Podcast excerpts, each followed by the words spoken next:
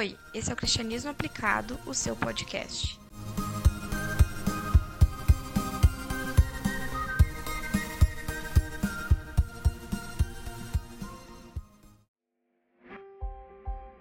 Meu nome é Alex Sombrizola e eu já fui vítima da staff ou do burnout.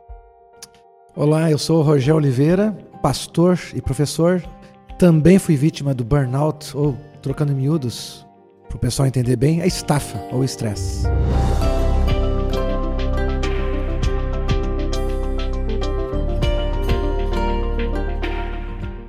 Muito bem, pastor. Quero agradecer a sua presença. E antes de nós nos apresentarmos definitivamente aqui, eu quero lhe fazer uma pergunta. Se pastor sempre tem tempo livre, como que pode acontecer dele ser vítima da estafa, do burnout no seu ministério? Boa pergunta, Alexson. É, vamos ver com calma, né? O uh, que, que, é o tempo livre que tu diz? Uh, o que acontece é que muitos pastores trabalham de manhã, de tarde e de noite, a semana toda, e tem um dia livre, geralmente é segunda-feira. Algumas pessoas pensam que uh, tendo um dia livre, ela pode trabalhar os outros seis dias de manhã, de tarde e de noite. Pensa se você trabalhasse no teu emprego. O trabalho é de segunda a sábado, de manhã, de tarde e de noite. Ah, mas tem um domingo livre. O que, que tu acha? De segunda a sábado, de manhã, de tarde e de noite. É claro que uma hora isso aí, isso aí tu vai, vai, vai estourar a cabeça. Então, a, o que muitos pastores fazem é, sim, cumprem o dia de segunda-feira, dia livre para a família, mas não tem nenhum outro tempo durante a semana. Então, uh, no meu entendimento, os pastores erram aí. Eles não podem trabalhar 24 horas, né? Dormir e trabalhar. Eles querem apresentar uma ideia de que são super-homens. E não são super-homens. Né? Então, é, mas a gente pode conversar mais sobre isso. Né? Podemos conversar mais sobre isso. Certo. Muito obrigado, pastor. E para você que está aí ligado, é, fica essa dica. Como que é a vida do pastor e pensando que ela não tem tanto tempo livre assim como algumas pessoas pensam. E eu quero agradecer a presença do pastor Rogel, professor na Faculdade Batista Pioneira. Hoje ele está ministrando a aula de ética para os acadêmicos. Ele também é doutor, doutor em filosofia, professor. Uhum. Então, nosso ou meu agradecimento, né, pela sua presença aqui e conversar um pouco mais sobre esse assunto, que é a estafa. E algo que me, me chamou muita atenção é que, assim como eu, o senhor também foi vítima desse estresse. Talvez não simplesmente no eu, no meu caso, no âmbito ministerial, mas o senhor no âmbito ministerial, é isso? Sim, eu também quero agradecer, essa oportunidade, Alexson. Uh, sim, no meu caso, como eu sou professor também, as duas coisas devem ter unidos, né? Unido para dar o problema de estresse. Eu pastoreava e também tinha minha vida acadêmica. Uh, foi uma coisa bem grave que aconteceu comigo, questões de uh, ah, 15 anos atrás, mas até hoje ainda tenho consequências disso, do estresse. Uh, a gente não pode simplificar as coisas, né? Talvez a causa, a causa que faz um pastor ter estresse é, é mais de uma, né? Há pastores, por exemplo, que têm um estresse, uma estafa, por questões financeiras. Uh, igrejas que pagam, uh, não podem pagar bem o seu pastor, e a preocupação com sustentar sua família pode trazer um estresse muito grande para eles. E eu sei de pessoas, colegas pastores, que o problema da estafa é esse: a preocupação em pagar as contas. Pagar as contas. Uh, outras vezes é problemas de relacionamento no ministério. Há, igrejas que uh, tem pessoas que não tratam nada bem seus pastores. Né? Infelizmente tem que dizer isso. Uh, isso acontece. Graças a Deus não, não foi o meu caso. Mas há igrejas que tratam muito mal seus pastores. Às vezes, as igrejas, vou corrigir, fala melhor. As igrejas são boas igrejas, mas para ter uma pessoa ou duas pessoas que tratam mal seu pastor, sem respeito, isso já gera um estresse enorme, um problema emocional enorme. É, a, as pessoas não imaginam a, a, a energia que se gasta. Que um Drena. Pastor, sim, sim, quando uma pessoa está causando problema de relacionamento com o seu pastor. Né? Então, é, alguns batem de frente, né? Então isso gera um estresse emocional enorme. E uma terceira causa, assim, que foi o meu caso, realmente você fazer muitas coisas ao mesmo tempo, né? E a ideia de que você passa para as pessoas, de que você está sempre disponível, sempre disponível. Pode ligar a hora que quiser. Agora o celular, por exemplo, é um inimigo nesse sentido, né? WhatsApp, celular, é, é, você alguns pastores passam a ideia que você está sempre disponível, qualquer momento, né? Liga a hora da noite, a hora que for. E você tem que passar sempre a ideia de que você está trabalhando, visitando pessoas, uh, não pode parar. Então, isso realmente gerou estresse no meu caso. Aí uniu também o meu período de estudo, né? Fazia mestrado naquela época. Então, realmente, assim, olha, é, foi muito ruim, muito ruim. E eu posso comentar mais adiante alguns sintomas que, que fez é, que, surgiram no meu corpo, né? E a, Alexson, até eu descobri que era estresse, né? Primeiro, imaginei que era outras coisas, problemas de coração, neurológico, até descobri que o que estava acontecendo comigo era estresse, Alexson.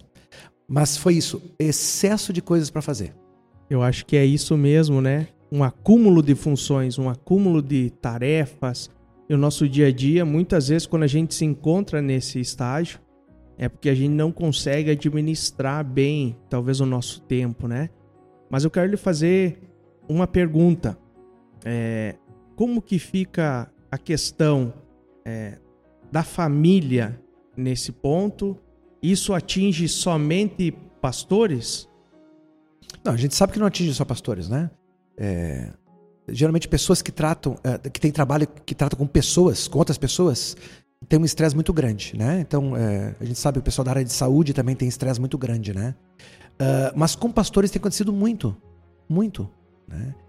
Uh, claro que isso afeta a família, né? Respondendo a tua pergunta, a tua primeira pergunta. Claro que afeta a família. Afeta o casamento. Começa por aí. Afeta o casamento. Uh, o pastor que está com estresse grande, ele, uh, ele às vezes está irritado em casa, fica irritado. Uh, ele não consegue, às vezes, ter relacionamento com sua esposa, até sexual, porque perde vontade. A pessoa com estresse perde vontade. Uhum. ela está sempre cansada, sempre com sono. Sempre com sono. Uh, e o problema é os filhos, filhos pequenos. Né? No meu caso, eu tenho filhos pequenos. Os filhos pequenos demandam atenção. Então você chega em casa cansado, você quer descansar e tem os filhos a mil dentro de casa. Então aí, aí é, uma coisa vai, vai alimentando a outra. Então você já está irritado, os filhos te irritam, tu irrita eles. Então, assim, a família fica, fica realmente muito ruim, sabe? A, a, fica um clima ruim na família. Então a esposa do pastor tem que ter muita compreensão com ele quando ele está passando por um momento de estresse né? e estafa. Muita compreensão. E claro, com amor e carinho dizer para ele, agora talvez esteja adiantando algumas coisas sobre o que fazer, né? Mas com amor Sim. e carinho, uh, ensinando ele a falar não. Né? Vamos falar isso mais adiante também. O, a pessoa que está com estresse, ela tem que aprender a dizer não para muita coisa. Né? A arte do dizer não, né? É Sim. É algo que eu acho que principalmente no ministério, que é uma coisa voluntária, que a gente ama fazer. Então você para dizer não é um dilema. Sim. E realmente eu acho que é a arte do dizer não tem muito a nos ajudar. Uhum. Pastor, eu tenho dados aqui da, da OMS, a Organização Mundial de Saúde. Esses dados aqui foram é, publicados a, em junho desse ano, que dizem que 33 milhões de brasileiros são afetados por esse distúrbio. Então, uhum. é uma quantidade enorme de pessoas, né? Poxa. E, e eu também quero dizer que um diagnóstico desses, ele pode sim ser evidenciado por nós. Né? Você começa é, uma autoanálise e você começa a ver que há alguns sintomas. Sim. E, porém, é, a recomendação é que seja feito o diagnóstico por um profissional. Não sei se foi o seu caso também, se procurou um psicólogo, um, uhum. um psiquiatra, e antes que o senhor fale para nós, eu quero convidar o senhor a escutar um áudio que nós temos uhum. é, da Andriele, é, que é formanda, concluinte em psicologia. E no caso é minha irmã também. Uhum. E ela comenta um pouco sobre o, o burnout, né? Que é essa estafa. Vamos escutar? Aham. Uhum.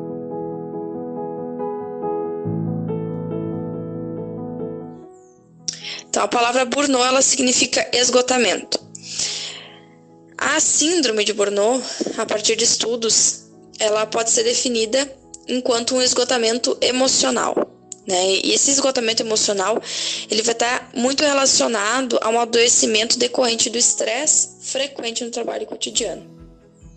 O que, que a gente percebe atualmente é que essa síndrome tem tido maior incidência em profissionais da saúde, tá?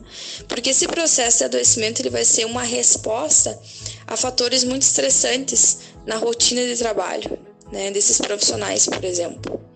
Então, os sujeitos que apresentam essa síndrome, eles vão se mostrar muito exaustos emocionalmente, indiferentes, descomprometidos com funções né, que eles ocupam e também com os colegas de trabalho, porque eles não vão ter motivação, não tem motivação nenhuma para desempenhar as atividades né, do trabalho e, além disso, eles também vão, vão se mostrar com um sentimento muito intenso, assim, em questão de incapacidade, né? E insuficiência para aquele trabalho, para sua carreira profissional, né?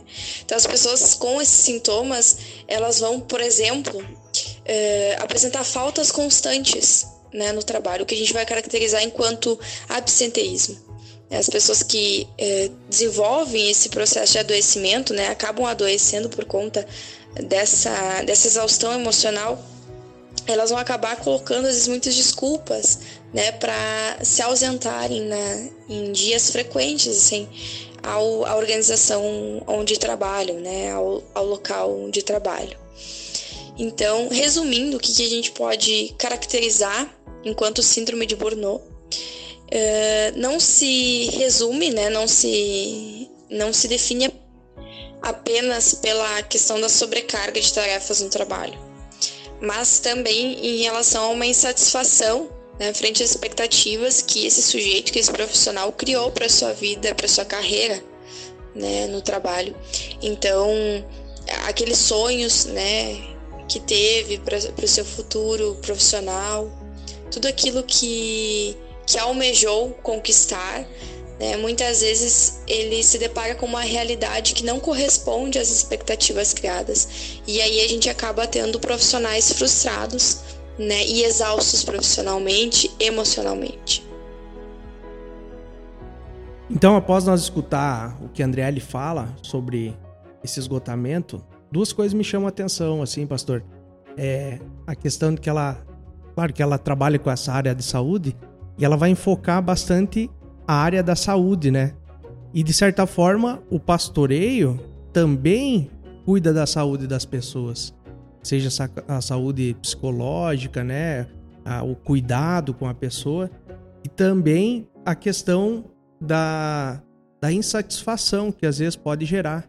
Você vai para um ministério onde você acha que tudo vai dar bem, porque Deus está contigo, uhum. e daí você tem esses momentos de fuga que ela fala, e, e o, o, essa estafa, que é o esgotamento, um extremo cansaço, né?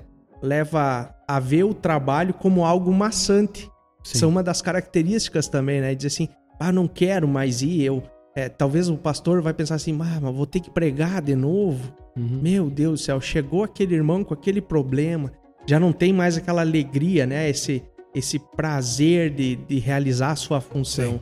Sim. Dentro desses sintomas, eu, eu trago uns aqui que, que acontece, é, que é a insônia, a irritabilidade, o choro com facilidade, que é a questão emocional. E é um paralelo muito interessante que eu penso sobre isso, que é, é parece que é também uma depressão. Uhum. E depois o senhor pode falar um pouco mais se talvez essa estafa ela pode ser uma depressão ou simplesmente é esse esgotamento. Ela também causa o desânimo, essa tristeza, a angústia. Para mim, no meu caso, eu tive muita ansiedade, sou uma pessoa ansiosa até hoje. Sim. Né? Fatores que, que é interessante para nós físicos, né? A azia, má digestão, a palpitação. O senhor falou sobre problemas cardíacos, né? Uhum. Fui ver o que estava acontecendo, meu coração estava uhum. acelerado, né? E a diminuição do libido sexual, que é o uhum. desejo pelo sexo, né? Sim. Também afeta isso. Então, nós podemos ver que tudo isso está ligado ao físico e mental, a uhum. esse é, a, a, reprodução desse sintoma no nosso organismo. Então, esses são, são questões que são sintomas da estafa. E eu quero continuar lhe perguntando e pedindo para que o senhor comente também é, o que a talvez a Andriele falou e como que o senhor se enquadrou nesse, nesse caso, mas é o que que leva essa estafa aí? O que que a gente pode aprofundar um pouco mais? Sei que a gente já falou um pouco sobre isso, uhum. mas o que que a gente poderia aprofundar um pouco mais nesse cuidado assim para que o que que acontece ou qual é o fator gerador é, e também se o senhor pudesse nós conversar um pouco é, sobre não somente o pastor, mas aqueles líderes de ministério, muitas vezes, que pegam muitas funções também, né? Uhum. O cristão que está ali no dia a dia, participando também, ele também é um alvo dessa, dessa, dessa causa, Sim, né? Sem dúvida. Só respondendo a tua primeira pergunta, antes da, da antes da, da, da Andriele falar, sobre diagnóstico, né? É, é claro que a gente tem que ir num médico, né? Tem que ir num médico. E não tem como não ir num médico. Porque quando começa a sintomas de, de, de estafa, você, o teu corpo fica muito estranho. Você tem crise de ansiedade. Em alguns casos, não foi o meu, graças a Deus, mas em alguns casos tem crise de pânico. Crise de pânico. Uh, o, tem taquicardia. O coração dispara. Uh, tem sensação de morte. E eu tive sensação de morte. Que tu vai desmaiar e morrer. Né? Então não tem como não ir no médico. Tu tem que ir no médico porque primeiro você, você não para para pensar que está acontecendo uma estafa. Você acha que está acontecendo uma coisa muito mais séria até. Né? Eu pensei que era problema do coração, porque eu tinha sensação de desmaio, de que eu ia morrer, meu coração disparava, uma ansiedade no peito. Então eu fui direto no cardiologista para ver o que tinha comigo. Né? Fui no cardiologista, o cardiologista me levou para um neurologista. E aí foram descartando várias, vários outros problemas, até que alguém disse assim: olha, ó, vai no psiquiatra. Né? Então, assim, ó, é claro que você tem que, tem que procurar um médico. Chegou, chegou a fazer exames, cara? Fiz exames, tudo? fiz exames. E estava tudo ok minha saúde. Con realmente foi constatado tá, é, que meu coração estava disparado, né? Tava dando. Certo. Sim, né? Mas nenhum problema sério do coração. Foi realmente quando falo assim: olha, você tem que procurar um psiquiatra. Que realmente fui. E aí, realmente, assim, é, eu estava com um esgotamento e não sabia que era isso. Não sabia, né? Isso foi 15 anos atrás. Então, é, é igreja, uh, recém-casado fazendo mestrado. Então, é, é, é, é, claro que uma hora eu ia pifar, né? Então, é, nós somos de carne e osso, né? E, e um parênteses aqui, Alexson, é, eu, eu, indico um livro muito interessante é, para líderes cristãos e pastores e líderes cristãos em geral, que é O Líder de Carne e Osso, o título do livro. O Líder de certo. Carne e Osso, que trata sobre estafa ministerial. Mas assim, então, buscar um médico, sem dúvida nenhuma, buscar um médico. Sabe, só um, um comentário. Quando eu tive o meu problema de essa, esse ápice do meu estresse, né? É, eu fui procurar um médico porque eu achei que eu tava com labirintite. Hum, então bem. eu via tudo girando e para minha tristeza foi que quando o médico deu o diagnóstico da labirintite, ele disse assim: "Você não tem nada. Poxa. Vai procurar um neurologista para ver se é alguma questão cerebral, porque não, não, não tem nada, teus exames estão 100%. E ali que veio aquele baque, né? E agora é tudo mental, decorrente dos problemas que eu tava Sim. passando, né? Ah, e assim, sobre ir ao médico, é claro que ele vai te dar remédio, né? Um psiquiatra, ele vai te dar um remédio. E assim, é, muitos têm preconceito de tomar remédio na igreja, né? Principalmente um remédio que o psiquiatra. Uh, é um indique. mito, né? O psiquiatra. É, e agora tu é pastor, imagina, tu é pastor e tu tá tomando o remédio que o psiquiatra deu para tu tomar. Mas é, é isso aí. Nós somos frágeis, né? E tomamos remédio para outras coisas, né? Vamos... Se o nosso corpo não tá bem, e realmente quando dá uma crise de estafa, assim, não tá bem mesmo. Só para ter uma ideia, Alexson, e você que tá ouvindo, né? É... Um dia eu estava caminhando com a minha esposa no centro de Porto Alegre, isso no meio da minha estafa, né? E as minhas pernas travaram. Travaram. Parou. Nossa. Minha perna travou. Eu falei, Angélica, minha esposa, né? Sim. Não consigo mais caminhar, Angélica. Mas que tá vendo? Não sei, não consigo caminhar. Travou minhas pernas, travaram as pernas. e eu pedi assim: chama, chama um táxi agora e vamos, vamos pra emergência do, da Santa Casa. Né? Não consigo mais caminhar. Tu viu o estado que eu tava. Então, assim, olha, é, é, me disse que não tem que tomar um remédio. Sim, às vezes tem que tomar remédio. Não só isso, né? Então vamos ter que mudar hábitos, né? E, mas vamos tratar isso mais adiante, o que fazer, né? Mas a tua segunda pergunta foi sobre o que, por que causa isso, né? Eu já tinha falado um, alguma coisa sobre isso. Eu acho que excesso de trabalho uh, na entrevista, André falou sobre frustração, né? Com certeza, quando você tem excesso de trabalho junto com frustração e cobrança, e a cobrança às vezes de fora e de dentro, de ti mesmo. Isso aí gera realmente um estresse emocional enorme. O pastor, por exemplo, tem a cobrança dele mesmo que a igreja cresça, por exemplo. Eu sei que tem missionários que estão que têm igrejas pequenas, que estão abrindo trabalhos novos. Eu sei porque conversei com amigos meus Claro, nesse claro. caso, que eles têm uma pressão muito grande, tanto da liderança quanto deles mesmos, de ver a igreja crescer. Às vezes a pressão é, interna, você, a autocobrança é muito pior. Ah, sim, no meu sim. caso, sempre foi o pior, né? Sim, a cobrança de você mesmo e de fora. Você tem uma cobrança de fora. Assim, olha, tem que crescer. Quantos membros tem? Sabe? Então, imagina só. Você tem. Então, olha, olha o caldo que gira isso aí. Olha só. Problema financeiro. Um missionário geralmente não ganha bem. Então tem problema, principalmente no início do seu ministério. E um pastor também, né? No início do seu ministério, igreja pequena às vezes, não ganha bem. Então já, tem, já gera estresse, problema financeiro. Aí tem a cobrança de, dele e de outras lideranças de que a igreja tem que crescer. Aí tu bota aí para tornar o caldo ah, um membro da igreja que briga contigo, né? Ah, a ideia de que tu tem que trabalhar de manhã, de tarde, de noite sem parar. Tu tem o teu dia de folga. Na segunda-feira tu descansa, tá? Mas nos outros dias da semana é de manhã, Jornada tarde, de tripla. noite. É. O que eu acho um engano, no meu entender, sempre tem que ter um turno teu por dia, um turno pra ti, pra tu fazer o que tu quiser. Ah, esse, esse- eu sempre falo isso com a igreja, assim, ó, a igreja que eu vou, assim, ó, dois turnos do dia eu dou pra igreja, um turno é meu. Eu não posso trabalhar, dormir e trabalhar o resto do dia inteiro. É, é impossível. Imagina, ó, tu não faz isso no teu trabalho, né? Claro. Então, assim, ó, tu bota então excesso de trabalho, de carga horária, a, a, a, a pressão interna e externa de ver a igreja crescendo, problema financeiro. Então, a- a- a- isso tudo, e aí vem a frustração, vem, alguns começam a ter dúvidas sobre a sua própria chamada, né? Alguns começam a pensar, ah, será que não deve ter um outro emprego, um, um- um outro trabalho secular também para melhorar a renda? Então, ah, o que gera mais tempo então de, de, de trabalho, né? Ah, então, tudo isso, isso aí é uma bomba relógio, uma bomba relógio, Alexson. Uma hora tu vai, tu vai pifar, vai pifar, e foi o que aconteceu comigo 15 anos atrás, e eu tenho sequelas até hoje. Né? Então, é, tudo isso junto ah, é, é, é, um, é, um, é uma bomba relógio, é um mal assim que é previsto, é previsto que vai acontecer. Previsto, né? Eu conheço poucas pessoas, poucas pessoas que conseguem trabalhar assim a milhão, dorme 5 horas por dia só e trabalham sem parar e que não tem crise de estresse. Esses são exceção. São exceção. É, eu conheço um pastor que tem essa rotina e, e eu, ele tem a mesma idade que eu, né? E eu fico olhando pra ele assim, eu digo assim, meu Deus do céu, o que que acontece? Como é que ele consegue ser assim? Se eu tiver a metade da rotina dele, eu pifo. Mas é exceção, exceção. Esses caras são exceção. Dormem 5 horas por dia e trabalham o resto sem parar, sem parar, e fazem mil coisas ao mesmo tempo.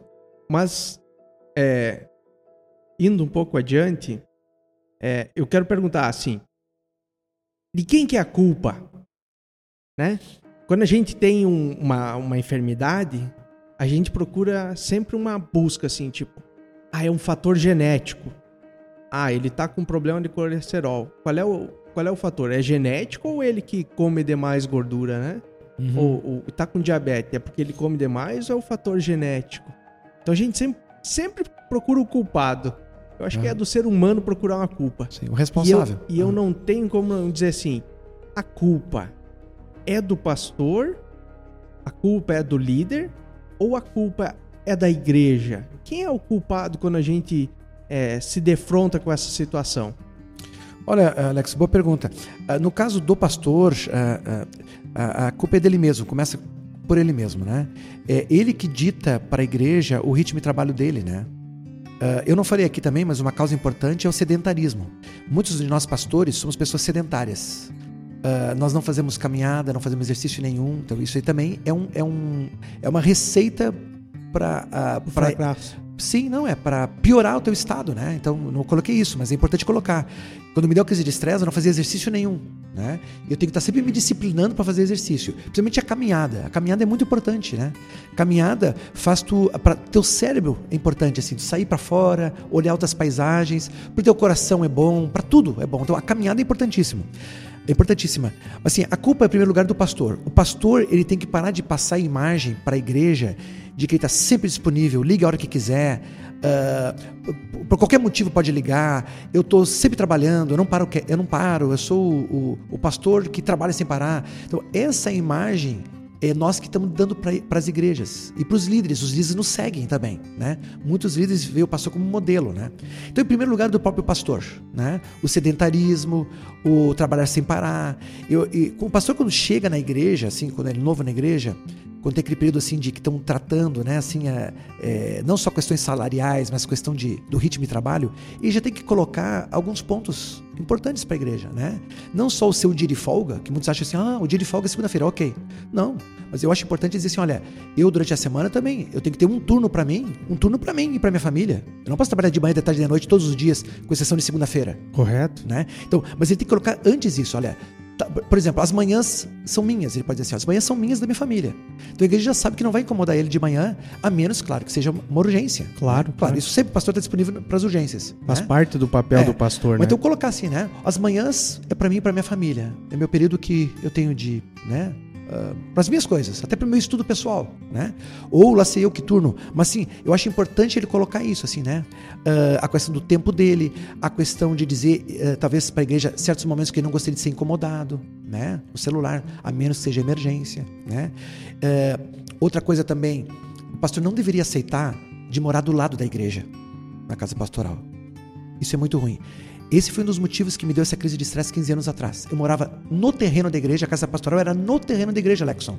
No terreno da igreja. Então não tinha nem muro separando. Era, era o templo e no mesmo, mesmo terreno tinha a casa. Então eu morava ali. Então o tempo todo é, é assim, ó. Tinha pessoas durante o domingo passando do lado da minha janela da minha casa.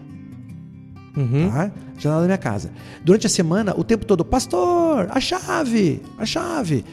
É, as janelas da minha casa tinham que estar sempre com cortinas fechadas. Imagina se eu estou de bermuda à vontade de casa e passa um irmão da igreja que tem a chave da igreja para entrar no templo e passa lá da minha, chave, da minha janela lá e vê o pastor lá de, de, de bermuda e sem camiseta, por exemplo. Né? Eu, não posso, eu não podia estar à vontade dentro da minha própria casa. Então eu, eu acordava cedo, uh, a, a, ah, e o pastor não pode nem um dia dormir até mais tarde, porque as pessoas, todo mundo fica sabendo a hora que o pastor está acordando, porque é do lado da igreja, do templo ali, né? Então, uh, eu tinha que estar sempre arrumado dentro da minha casa, sempre eu tinha que estar arrumado. Sempre de terno e gravata? Não chega a ser terno e gravata, mas jamais sem camisa e de bermuda. Eu tinha que estar sempre arrumadinho. Porque a qualquer hora uh, podiam chamar o pastor, e o pastor tem que estar mais ou menos bem, né? Eu não posso estar assim, sem camisa. Né? Então, olha o estresse disso. Então, assim, olha, o pastor tem que colocar bem claro para a igreja assim: olha, uh, o pastor não pode morar do lado da igreja. Então, aquelas igrejas que tem casa pastoral do lado da igreja tem que rever isso. Sinto muito. Né? Então, isso são atitudes do pastor, o pastor. Então, jamais assim vou dizer que a igreja é culpada. A igreja é culpada, talvez ela não tenha visto, o, uh, ela não tenha o ponto de vista do pastor e da sua família. Né? Às vezes, até é a própria esposa do pastor que tem que chamar a atenção do seu marido. Né? Querido, olha só, tá? exagero. Tem pessoas entrando aqui em casa o tempo todo. Então, imagina, você mora do lado da igreja, tem pessoas que vão, uh, chegam antes do, do culto e vão para tua casa esperar. Esperar o culto começar na tua casa. Usa o banheiro da tua casa, por exemplo. Então, assim, ó, a casa do pastor acaba sendo a casa de todo mundo. Né? Então, mais o fator de estresse. Então, olha só como o pastor pode ser culpado nessa história. Ele tem que colocar para a igreja o seu tempo. Quais são os tempos que ele tem para ele? A questão de onde morar, de quem vai entrar, se podem ficar entrando na sua casa o tempo todo ou não né? O pastor tem que ter uma, o, o, seu tempo de exercício físico, tem que ter. Né? E seu tempo em família. Ele tem que ter seu tempo em família. Então, em grande parte, não vou dizer que toda a culpa é do pastor, né? Algumas igrejas acabam uh, uh, pressionando o seu pastor para um estresse, né? Mas eu diria que, em primeiro lugar, é a postura do próprio líder, do próprio pastor. O próprio líder é responsável, né? Dentro dessa questão, eu faço alguns alguns pontos que eu achei aqui na, na pesquisa, que é sobre o, o que que leva o burnout, é, sobre a dedicação intensa, são questões que a gente tem, é, o descaso com as necessidades pessoais, é, então às vezes tu acaba não olhando para si, uhum. e daí eu falo também, é, o que o senhor recém falou sobre o exercício físico, né? Uhum. É um descaso, é uma necessidade do corpo humano, né? É, um recalque de conflitos, então já começa os conflitos ser mais problemático, reinterpretação dos valores, já não consegue fazer uma, uma distinção do que, que é importante. Sim. E daí talvez agora o senhor fale sobre a questão do poder dizer não, Sim. né? Porque eu acho que esse uhum. é um fator da, desse perda de valores. O que, que é importante? O que, que eu preciso valorizar aqui? O que, que realmente é necessário? a negação de problemas, a pessoa já começa a se, se retrair, e daí nós vemos aqui, a partir do ponto 6, talvez, o ápice já do, do burnout ou do, da estafa, que é o recolhimento e aversão a reuniões. Aí você já não quer mais estar com aquelas pessoas, você já não quer mais ir para o teu trabalho, não quer ir para a igreja, não quer fazer pregações, não quer estar no convívio dos irmãos. A despersonalização, as pessoas olham para você e já não te reconhecem mais. Nossa, mas o pastor tá diferente. Ah, o, o Alexon, nossa, o Alexon tá meio estranho ultimamente, né? O que, que tá acontecendo com ele? A tristeza, o, o colapso físico e mental. O senhor falou sobre esse seu exemplo, né? Da, da, de travar as pernas, o meu de tontura, um, um instinto de labirintite. Chegou um ponto que eu não podia nem fechar os olhos para orar mais. Meu pai. que meu começava pai. tudo a girar. Sério? É, um dia eu tava no culto tocando, fechei os olhos assim e eu disse: Meu Deus, vou abrir porque senão vou cair aqui. Uau, Alexon. E daí aquele dia eu fui pro hospital. Achei que eu tava tendo uma crise de pressão. Uau. Aí o médico lá do hospital disse assim: Olha, vai ver se não tem um remédio aí pra ansiedade e tal. Mas eu achei que não era isso, né? E daí, por último, o estado de emergência, né? Que é o ápice, é essa questão física, quando a gente procura o médico, né? Então, é, eu vejo que é, esse fator que eu gostaria que o senhor falasse um pouco sobre o fator, o fator não. O fator dizer não. De assim, ah, hoje não. Eu não, não quero isso. Sim. A, a, o- eu aprendi sobre a questão de dizer não nesse livro, O Líder de Carne e Osso. Ah, ele, esse, eu esqueci o nome do autor, tá? Mas é, é- é- o título é esse, em português, O Líder de Carne e Osso. Ele foi um pastor que também sofreu estafa ministerial. ah, e hoje ele tem um ministério com pastores e líderes que também sofrem desse problema. Ele tem todo um capítulo só sobre isso, assim, a, a, o problema da estafa no ministério. E ele diz então da importância de tu aprender a dizer não. Dizer não. Ah, tem convites que você não é obrigado a aceitar. né? Ah, tem trabalhos na igreja que não precisa ser com você. Por exemplo, por que, que você, pastor, tem que fazer o boletim da igreja? Boletim da igreja. Por quê? Você tem que fazer o boletim da igreja, você prepara os envelopes de dízimo, pastor. Em algumas igrejas, o pastor prepara o envelope de dízimo. Igrejas pequenas que não tem secretária e não tem Uhum. secretário, tem que preparar o envelope de dízimo e ainda colocar na caixinha. Ah, tem que, se, se- se não cuidar, até os bancos você tem que arrumar da igreja. Então, assim, olha, ah, alguns pastores se acham o máximo fazendo de tudo, né? Ah, tem que botar can- o, o, o inário, algumas igrejas têm inário, botar no banco, ah, preparar o estudo ali, preparar aquele outro estudo, tudo, faz tudo. Abrir, fechar a É, igreja. Tudo, tudo, né? Então, assim, olha, ah, o dizer não não é só literalmente dizer não, é aprender a delegar. Então aí eu venho com outro livro também importante, que é o, o livro O Ministério da Administração. É, se eu não me engano, é pela Vida Nova, o Ministério da Administração. Ele fala da importância do líder e do pastor, está falando, eu estou focando mais aqui o pastorado, mas assim, o líder em geral, dele aprender a administrar. Administrar, a definição desse livro é administrar é fazer coisas através de outras pessoas. Essa é a definição sucinta que ele dá. Né? São dois autores. ah, americanos bem renomados até por sinal, já trabalham na Coca-Cola e em outros lugares. Ah, e são cristãos. Eles falam que administrar é você fazer as coisas através de outras pessoas. Então, o que ah, talvez uma carência muito grande para nós, Alex, na nossa formação de pastores e líderes cristão, cristãos, é nós não temos nos- grandes noções de administração. Como fazer as coisas através de outras pessoas, delegar, delegar. Então, eu não vou fazer o boletim, eu delego para alguém. Ah, eu não vou preparar os relógios de dízimos, eu, eu delego para alguém.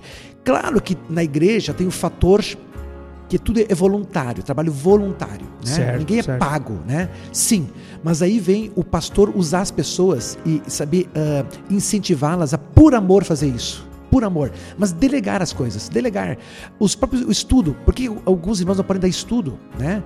Por que alguns irmãos não podem fazer visita? Por que, que ele tem que visitar todo mundo? Por que não delegar visitação também para algumas pessoas, né? E aí eu me lembro daquela passagem famosa de Moisés, né? Onde Moisés estava lá ah, com aquela fila enorme de pessoas do, do- de Israel para julgar casos e vem Jetro, o sogro dele, e fala assim: olha, desse jeito tu vai desfalecer e esse povo vai desfalecer. E o que que Jetro fala? Delega, cria líderes de mil, líderes de cem, líderes de cinquenta e líderes de dez. Delega para eles todas as causas menores. As causas grandes vêm a ti, as outras deixa com eles. Então, nós temos que aprender a delegar. Então, quando eu falo do não, o não não é só literalmente dizer assim, olha, ah, sinto muito, não posso uh, pregar na, no teu casamento, né? Do teu ex-membro que mora não sei lá em que cidade, né? Dizer não também é tu aprender a fazer com que, uh, a delegar, a fazer que, com que outras façam aquilo que não precisa ser tu. Então, a pergunta é assim, ó, a pergunta que se faz. Essa função, esse trabalho é essencial que eu faça ou outro pode fazer? Se a resposta for sim, é essencial que eu faça, então tá, você faz.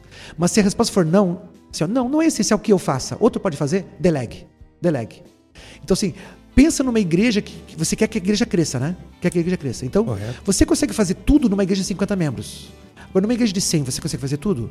De 150 membros e de 200 membros, você consegue fazer tudo? Não, aí já não consegue. Então, ah, mas todos os membros esperam que o seu pastor visite eles. Ah, não, mas chega um momento que não dá mais. Tu tem que delegar. Não dá. Uma igreja de 200 é, para cima, não. Você não. Os membros não podem esperar que o pastor visite todo mundo. Não. Vai ter que delegar. Vai ter que delegar. Então, ah, vem muito do pastor de colocar isso com amor e carinho para a igreja e a igreja entender né? Que uma coisa é uma igreja de 20 membros, 30, 50 membros, né? Onde o pastor pode visitar todo mundo em pouco espaço de tempo, poucas semanas, visita todo mundo sem parar, né? Uma igreja de 150 membros em diante já é mais difícil, né? Recomendo também uma leitura do uh, muito boa do acho que do Timothy Keller, acho que é, onde ele fala da, dos vários tamanhos de igreja. Uhum e ele uh, fala das diferentes funções do pastor para cada uma desses tamanhos diferentes de igreja. E ele fala assim: olha, quanto maior a igreja, mais o pastor tem que ser menos pastor e mais gestor. É interessante, né? Então, quanto maior a igreja, o pastor tem que ser menos, ter menos função de pastor, aquele que visita todo mundo, e mais de gestor. Numa igreja pequenininha, ele fala de 50 membros, ah, sim, ele é, ele, é, ele é pastor mesmo, aquele que está visitando todo mundo o tempo todo. Né? Numa igreja grande, ele, ele tem que administrar ele vai ter que usar pequenos grupos, os líderes dos pequenos grupos para visitarem seus membros, né? Então ele vai ter que ser muito mais gestor. Então, se olha, o pastor tem que se aprofundar em administração, Alexson. Ele tem que aprender a administrar. Né? Então, esse é outro problema da, da, da, da responsabilidade do pastor. Né? E claro, aí entra um pouquinho uma, uma não vou dar alfinetada, né? mas assim, um, um alerta para os seminários. Os seminários têm que ensinar mais uh, uh, noções de gestão, de administração para o pastor. Claro, né? Senão o pastor é aquele que está fazendo tudo. Aquele que está fazendo tudo, fazendo boletim, arrumando banco de igreja, ele não sabe administrar, não está aprendendo a delegar. Olha, pastor, eu acho que o pessoal deve estar tá pensando assim: o Alexson deve ter combinado com o pastor Rogel para falar sobre administração. Hum. Porque é tema do meu TCC, né? Olha só. Então, o tema do meu TCC eu abordo tudo isso. Abordo a necessidade de fazer líderes, abordo a necessidade de que as pessoas sejam usadas dentro da igreja. E administrar, conforme eu falo no TCC, não é fazer tudo ao mesmo tempo. Então, é necessário isso. Acredito que a gente tem muito a ganhar com delegar. Delegar. Igre... O meu pensamento é que a igreja cresce quando todos trabalham. Uhum. E aí vem o sentido de corpo que a Bíblia tanto fala, onde cada um tem a sua função. Sem dúvida. Né? Então, aqui o livro que o senhor falou sobre o, o líder de carne e osso é do Colin Buckland. Acho uhum. que é esse Isso a aí. pronúncia. Uhum. E aquele outro sobre administração o é. Ministério de... da Administração. É, depois eu vou ver bem os autores. São dois, o que eu estou pensando são dois autores, acho que é da Vida Nova. Ah, é, tá. O Ministério da Administração. O Ministério da Administração. É, é. Mas acredito que isso está muito ligado com a staff. Uhum. A, a, má administração do seu tempo. Sim. É, não saber é, conduzir o seu dia a dia. E a minha pergunta fica: eu sou uma dessas pessoas nova no ministério. O que, que o senhor tem a dizer para aquele que é novo no ministério? Talvez não seja o meu caso, onde eu sei esse risco, já vivi, mas para aquele que ainda vai para o ministério e ainda está com todo o gás, né? Está com, é, tá com o fósforo aceso, né? Uhum. Tá ligado. É, o que, que a gente poderia ajudar essa pessoa nova no ministério? Eu vou te repetir a frase que eu li desse livro, O Líder de Carne e Osso, acho que é do Colin que tu falou, né? Isso. Ele fala assim: o ministério não é uma corrida de 100 metros. É uma maratona. O que, que significa? Se fosse só de 100 metros, que termina logo, você pode dar todo o teu pique, todo o teu pique, tá toda a energia, ah, mas não é só de 100 metros, é, é de muitos quilômetros. Então você não pode correr o ritmo de 100 metros numa maratona. Você, você não vai chegar no fim da maratona. Você diminui o ritmo porque é longo. Porque é longa a jornada. Essa é a frase dele, muito interessante isso. Então, se olha, não faça assim toda a tua energia sem parar, assim, que aí você se esgota no primeiro ano. Né? Certo. Você diminui o ritmo, por quê? Porque você tem que correr mais tempo. Mais tempo. Né? Então, assim, olha, reserve tempo para tua família, reserve tempo para exercícios teus, para tuas leituras particulares, para tuas leituras, para você uh, ver televisão, ver um filme, descansar a cabeça, né? Então, eu sei que no início do ministério está com vontade de mostrar trabalho, né? E, e isso é bom, é apaixonante. Uh, mas lembre disso, o ministério não é uma corrida de 100 metros. E assim, talvez no início do ministério tu tenha pique para fazer isso, sim, né? Uhum. Dá toda. Mas uh, uma hora isso aí vai, vai, vai aparecer. Vai aparecer problema no ministério. Né? Uh, seja com a tua família, tua esposa vai começar a reclamar de ti, do teu tempo. Você está dando tempo demais para a igreja. Né? Talvez você não tenha uma estafa ministerial, mas vai ter problema conjugal. Né? Certo. Tua esposa vai reclamar de ti, que você está dando tempo muito para os outros e pouco para ela. Né? E, e, pra, e, e, filhos, então nem se fala. Né? Então, uh, você tem que uh, aprender e ensinar a igreja qual é o ritmo correto, né? Então, você tem que ter uma, eu acho que uma boa ideia é você ter uma tabela de horário. Certo. E expor na igreja qual é a tua tabela de horário semanal. Eu acho interessante uhum. isso, né? Bem sujeito a alteração. Sujeito a alteração e assim, ó, sempre que emergência, sempre te buscam. Mas as pessoas precisam saber, por exemplo, se as manhãs tu tem livres para ti, para tu estudar, para tu, assim, eu sei com a família, fazer compra. É bom que a igreja saiba disso. Tem que ter, uhum. tem que ser público isso, assim, ó, as, por exemplo, as manhãs do pastor, digamos, né? Uh, uh, então, tudo isso é de você colocar para a igreja e isso começa desde o início do ministério, né? Quando você é novo no ministério, né? Então a gente tem que ser uh, mais assim sábios, né? Sábios. Então, é, é, é dica que eu daria para você que é novo no ministério, né? Você não é um super-homem. Não é um super-homem. Né? Então, ou pode não ter problemas de staff ministerial, mas pode ter problema conjugal. Né? A esposa pode reclamar que você não está dando tempo para ela. Então, leve isso em conta.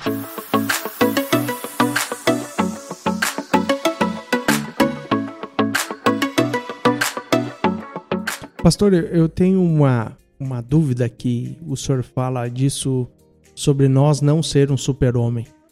E eu gostaria de ler um texto, que é o texto de 1 Timóteo. E sempre que nós falamos sobre o pastor, ele é o nosso exemplo, né? É o exemplo para nós seguir. E a minha pergunta fica assim: o texto de 1 Timóteo, capítulo 3, do verso 1 em diante, que fala assim: Essa afirmação é digna de confiança. Se alguém deseja ser bispo, seja uma nobre, deseja uma nobre função. É necessário, pois, que o bispo seja irrepreensível, marido de uma só mulher, sábio, prudente, respeitável, hospitaleiro e apto para ensinar. Mas não deve ser apegado ao vinho, nem violento, mas sim amável, pacífico e não apegado ao dinheiro. Ele deve governar bem a sua própria família, tendo o filho sujeito a ele com toda a dignidade. Pois se alguém não sabe governar sua própria casa, como poderá cuidar da, da igreja de Deus?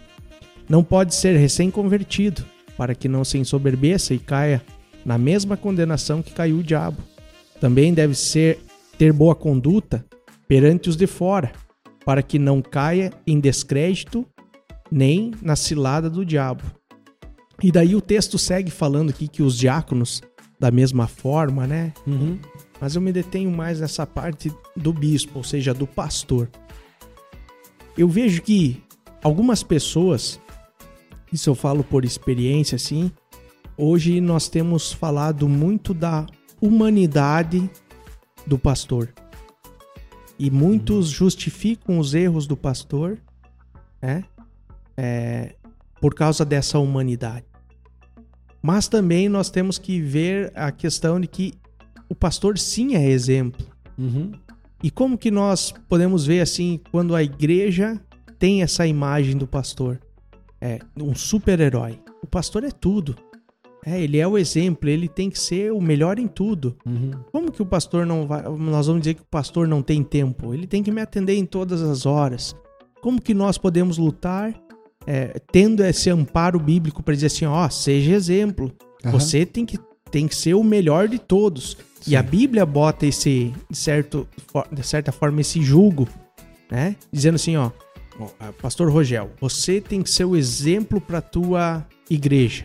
Os teus, os teus liderados, eles precisam te olhar e te ver como uma pessoa perfeita. Uhum. Tá certo isso? Como que o senhor vê Ah. isso? Como que a gente pode, talvez, não se cobrar tanto? Aham. É, é sim e não para tua pra tua pergunta. Sim, nós temos que ser modelo de caráter para a igreja, de caráter. Ao mesmo tempo que somos de carne e osso, somos frágeis. Aí são duas coisas distintas, né? Nós não, quando eu digo que nós não somos super-homens, é, não é que a gente é, tá dando carta branca para falhar, falhas de caráter de pecado. Não, a gente tem que cuidar para não pecar. Questão de caráter, a gente tem que realmente ser eh, claro, nós somos sujeitos ao pecado e podemos errar, né? É, espero que nenhum pecado grave, né? Sim. Então a gente fica irritado às vezes, machuca alguém com as palavras, pedimos perdão, né? Ah, mas quanto a- ao cansaço, aos nossos limites físicos, aí não. Nós somos de carne e osso. não podemos confundir, Não, são então. duas coisas distintas. Aí é nós temos modelo de caráter para o rebanho. Realmente, irrepreensíveis. Agora, Jesus cansou, né? Jesus sentiu fome e sede, sentou lá na, lá na, na- na- com a mulher samaritana lá pedindo água para ela, que ele estava com sede. Ele, eh, depois que, eh, em outra ocasião, depois que os apóstolos ah, fizeram lá a missão de Jesus, que Jesus deu para eles, Jesus chamou eles para um lugar à parte para descansarem. Né? Foi uma pena que a população seguiu eles e aí atrapalhou o descanso deles, mas Jesus, o que, que Jesus fez? Realmente, Jesus atendeu a multidão, né? Porque viu que eles estavam necessitadas, né? Como ovelhas sem pastor. Mas o fato é que Jesus saiu com eles para um lugar à parte para descansarem, né? Ah, ah, então, assim, olha, claro que às vezes o nosso descanso, ele é, vou botar entre aspas, atrapalhado, né? Ele é Certo. interrompido por causa de uma necessidade humana. Então a gente realmente, a gente vai suprir a necessidade humana. Mas ali Jesus está ensinando que era necessário o descanso, né? Jesus, certa vez, estava com tanto sono, tanto sono, que dormiu no meio da tempestade. Com tanto sono. Tiveram que acordar ele. Senhor, tu não, tá, não se Não importa tá aqui. vendo aí? Não tá vendo, né? Ele estava tão cansado que ele estava. Então, assim, olha, ah, nós somos limitados. Então, nesse sentido que nós não somos, nós não somos super-homens, né? Agora, com respeito ao caráter, nós temos que procurar ser modelo do rebanho, sem dúvida, né? Pedro fala sobre isso também, lá na sua carta, na sua epístola, né? Sermos modelo do rebanho. Então, é assim que a gente deve, a gente deve ah, liderar, né? Sendo exemplo para eles. Mesmo que a gente não pode também passar a ideia para eles que nós somos perfeitos. Perfeitos nós não somos e a igreja tem que saber disso, né? Ah, embora eu digo de novo que a gente não deve cair em nenhum pecado grave, né? Tem diferença entre pecados graves e pecados não graves, né? Para mim tem diferença entre pecadinho e pecadão, né? Não se ah, não se espera que o pastor caia em adultério e diga assim, ah, perdoe irmãos, tá? Mas tu- a vida segue normal, né? Agora pode acontecer de eu levantar a voz um pouquinho com o irmão e depois pedir perdão. Desculpa que eu levantei a voz, né? Estava irritado ali, né? Então, ah, nós somos sujeitos a pecados todo dia, né? Agora, temos que cuidar para não pecar e principalmente aqueles pecados que são realmente muito fortes contra a igreja e que escandalizam muitos irmãos, né? Temos que ser modelo do rebanho. Sem Claro, dúvida. claro. Eu acho que é, eu trago esse aspecto porque muitas pessoas é, veem a Bíblia como é, fonte para dizer que o pastor não pode ter problemas, né? que ele deve ser um modelo, que ele é o, o ser perfeito. Mas, pastor, para Só nós... desculpa interromper, Alexson. Fala. Lembra de outra passagem que Paulo fala assim: olha, temos esse tesouro em vasos de barro, para que a excelência seja não nossa, mas de Deus. Quer dizer, a- o poder de Deus, a, a preciosidade do evangelho, né, está em vasos de barro. Fragilidade. Nós, nós somos frágeis. Tá certo. Pastor, para nós encaminhar para o final da nossa conversa, eu quero fazer a pergunta: como nós podemos fugir dessa estafa? Qual a importância eh, de nós cuidarmos eh, sobre a conscientização? Eu falo isso porque eu vejo que uma das coisas importantes, né, para a gente conseguir sair é a autoconsciência que nós precisamos de ajuda ou que nós estamos no, nes- nessa situação. Então, como que o senhor pode é, falar para nós um pouco também sobre a sua experiência. Sim, é, eu vejo assim que uh, nós temos que abordar esse assunto mais na ordem dos pastores, com a liderança também, abordar a questão da estafa ministerial, tocar no assunto. Começa por aí, né? É, nós não falamos sobre um outro assunto uh, que também pode estar ligado à estafa ministerial, que é suicídio. Então, há muitos, nós sabemos disso, assim, que ah, está, estão aparecendo muitos casos de suicídio entre pastores e líderes, né? Talvez ligados à estafa ministerial, a toda essa pressão, né? Claro, a frustração, tristeza, Sim, tudo né? sintomas Agora, então, que a gente falou. Então a, então, a primeira coisa que eu diria, Alexson, é falar mais sobre o assunto. Nas reuniões de liderança, uh, ordens de pastores, tocar nesse assunto da estafa ministerial. Segundo, uh, o pastor aprender a dizer não Importante, aprender a dizer não. Ele tem que sempre pensar assim, olha, tal, tal responsabilidade é essencial que eu faça ou outro pode fazer por mim? Se outro pode fazer por ele, delegue. Certo. Outra coisa importante, o pastor uh, e o líder em geral uh, uh, saber da importância de praticar um hobby, um exercício físico. Né? Lembra aqui do caso do Bill Hybels. Bill Hybels é um grande pastor, a igreja dele, a última vez que eu li um livro dele, estava em 15 mil membros, a igreja de Willow Creek. Nossa. E, e ele uh, deve ser maior agora. É, é, ele fala que o, uh, uh, imagina, um grande pastor e ele sabe delegar. Ele tem várias equipes na igreja dele. Mas o médico falou para ele: Bill, você tem que fazer um, algum hobby. E, senão você não vai, não vai aguentar. E realmente ele estava sentindo que ele não ia aguentar. Então ele faz regatas, ele adora regatas, né? A vela. Uhum. Esse é um esporte que ele sempre gostou e ele faz. É o momento em que ele realmente uh, uh, a cabeça dele descansa. Então eu diria assim, olha, a importância de nós termos um hobby, um hobby e um exercício físico, uma coisa que faça mexer o corpo, né? Uh, passear com a família, né? E outra coisa que eu não abordei, mas também é importante, quero também colocar isso, assim, olha, o pecado pode fazer a pessoa ter problema de estafa ministerial. Uhum. Pecados escondidos. Né? O pecado tira energia nossa. Drena. Sim, sem dúvida.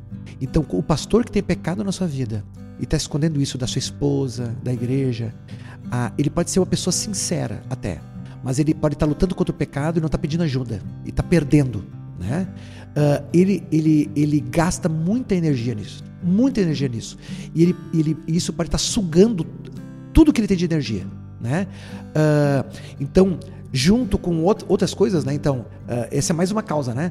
Uh, eu falei também de irmãos que podem estar uh, batendo de frente com o pastor, né? Então, isso tem que ser tratado na igreja também, né? Então, tudo isso tem que ser tratado e assim, olha, francamente, né? Francamente. Então, o assunto tem que ser abordado, Alexson, tem que ser abordado. Mesmo aqueles pastores que hoje se sentem bem, ah, eu não tenho esse problema, né? Mas pode vir a ter, né? Certo. lembra que a, a, a, estafa ela não acontece de uma hora para outra, né? É um acúmulo, vai acumulando durante o tempo, né? E nesse livro o líder de carne e osso eh, tem um capítulo muito interessante sobre os efeitos da adrenalina no corpo como a, o mal que causa. Muitos gostam da adrenalina, assim, gostam de coisa agitada, ah, adoram assim, né? Adrenalina. São pessoas workaholic. Workaholic é a pessoa que é viciada em trabalho, né? Sempre adrenalina, sempre a mil. Então ele tem um capítulo só sobre o mal que causa ao coração e aos órgãos, a, o corpo está constantemente uh, colocando adrenalina, né? disparando adrenalina no eh, nosso corpo, quando a pessoa está a mil. Né? Então, assim, olha, hoje você pode estar tá sentindo bem, achando legal o trabalho a mil, mas amanhã o teu corpo e o teu cérebro vão pedir as contas. Né? Então, assim, você pode parar, interromper o teu ministério de uma hora para outra. Então, evite, evite, né? Então, previna. Tenha tempos de lazer, Uh, coloque para a igreja tempos que são teus, além do teu dia de folga. Qual é o teu tempo do dia que é teu, é para ti e tua família, né? Não more do lado da igreja, não more do lado da igreja, more mais distante, por Isso favor. é um desafio para os Ah, sim. Não, não more do lado da igreja. Né? Não, não, não more do lado da igreja. Ah, tu não pode morar num lugar que é vitrine. Todo mundo tá vendo a hora que tu acorda, uh, te chamando para pegar a chave da igreja, entrando lá, pedindo conselho. Não, né? Uh, eu aconselho, né? Não more do lado da igreja, não tenha uma vida sedentária, né? Isso é uma coisa braba para nós, isso é um desafio para mim. Desafio, sempre lembrar, tem que fazer exercício, tem que fazer exercício, né? Uh, aqueles de nós, como é o meu caso, que é, tem que estar tá sempre lembrando disso, não é fácil, né? Não é fácil, né? Então, são dicas importantes, né? Uh, e sempre ouça a tua esposa. A tua esposa é a voz sabe do teu lado, dizendo, olha, Pega é a consciência leve. boa, eu é, penso assim. Sim. Você está dando mais atenção para a igreja do que para nós. Né? Tu não está passeando com teu filho, não está jogando com ele. Ouça a tua esposa, né? Ouça a tua esposa.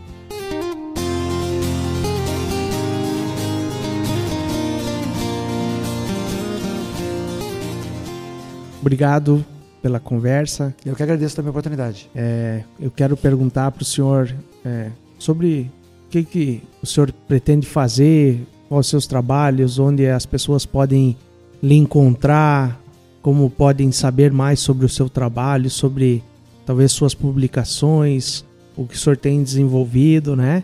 É, e onde também a gente, o senhor, claro, citou aqui alguns livros, né? Uhum. É, depois eu vou tentar colocar esses livros também na descrição para que todo mundo possa saber o, quais são os livros. Mas onde o pessoal pode encontrar mais sobre essa, esse assunto e também sobre o seu futuro, como encontrar assuntos que o senhor tem desenvolvido? Sim.